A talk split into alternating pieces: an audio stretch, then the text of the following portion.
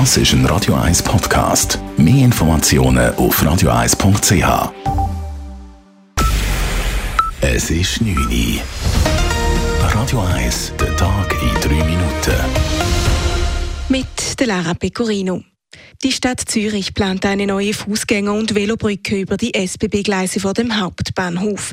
Die 530 Meter lange Stahlbrücke soll den Lettenviadukt im Kreis 5 mit der Hohlstraße im Kreis 4 verbinden.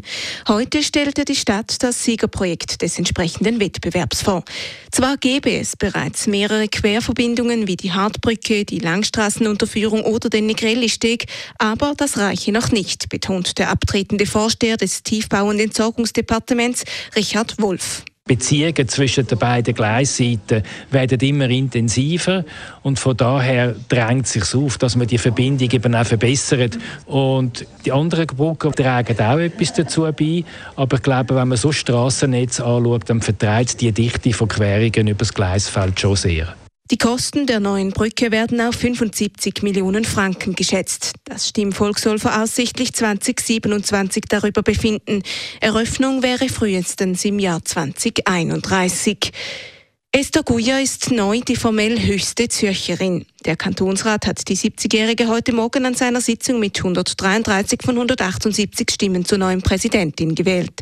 Die ehemalige Pharmaassistentin und langjährige Fraktionspräsidentin der Grünen krönt damit eine lange politische Karriere. Guya sitzt seit bald 24 Jahren im Zürcher Kantonsrat. Weiter wurde im Kantonsrat heute auch Jacqueline Fehr als Regierungspräsidentin verabschiedet und gewürdigt und anschließend Ernst Stocker als ihr Nachfolger begrüßt. Die Meisterfeier des FC Zürich ist im Großen und Ganzen friedlich verlaufen. Der FC Zürich konnte gestern den ersten Meistertitel seit 13 Jahren feiern. Rund 5000 Anhänger haben den FCZ auswärts in Basel unterstützt. Zurück in Zürich wurde nach dem 2-0-Sieg am Hauptbahnhof friedlich gefeiert, wie die Kantonspolizei mitteilte. Danach versammelten sie sich zusammen mit anderen Anhängern auf dem Helvetiaplatz, wie Judith Hödel von der Stadtpolizei Zürich sagt. Wir ziehen eine positive Bilanz. Bis jetzt sind keine Zwischenfälle bekannt von dieser vier. Es sind ja doch weit über 10.000 Fans gewesen, die sich dort äh, beim äh, Helvetia-Platz eingefunden haben und gefeiert haben. Es habe einzig einige Lärmklagen gegeben, ergänzt Hödel. Am letzten Spieltag, am 22. Mai, findet noch die offizielle Meisterfeier des FC Zürich statt. Die Stadt hat für diese Feier eine Freinacht verkündet. Seit des russischen Einmarschs in die Ukraine sind über 3000 Zivilistinnen und Zivilisten getötet worden. Nach Angaben der UNO sind die meisten Personen bei Luft- oder Raketenangriffen gestorben.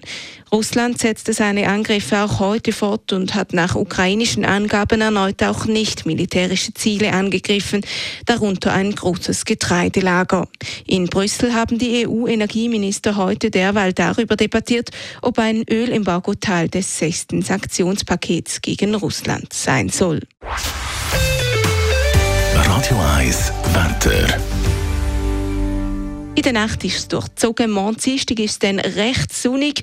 Durch den Tag ziehen aber viele Quellwolken auf und das Regenrisiko steigt. Zuerst vor allem in den Bergen, dann auch im Flachland. Es bleibt mild bei 19 Grad. Das war der Tag in 3 Minuten.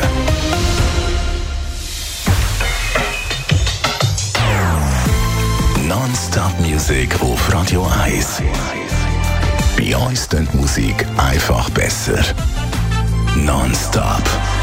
Radio 1. You ain't nothing but a hound dog. You're crying all the time. Das ist ein Radio 1 Podcast. Mehr Informationen auf radio1.ch.